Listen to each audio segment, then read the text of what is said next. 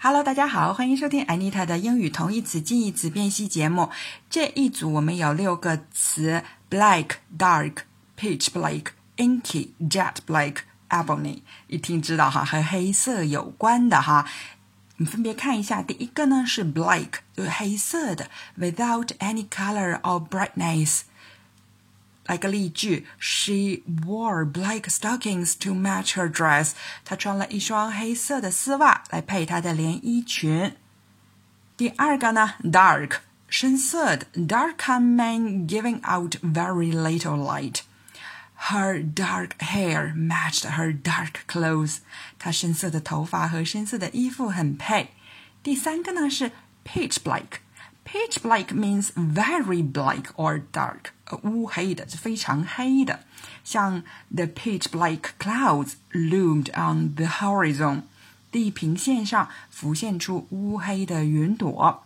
第四个呢是 inky，inky means as black as ink，像墨一样黑哈，就墨黑的，黑乎乎的。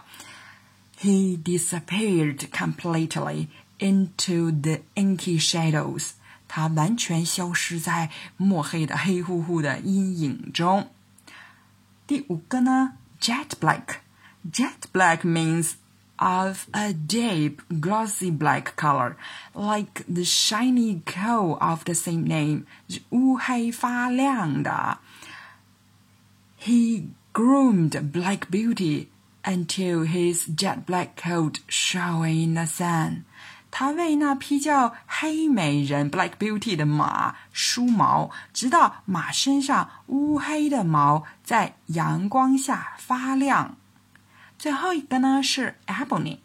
Ebony means black, like the valuable wood of the same name，就是像黑檀木啊，又叫乌檀木一样的那种乌黑，那样的黑就是 ebony。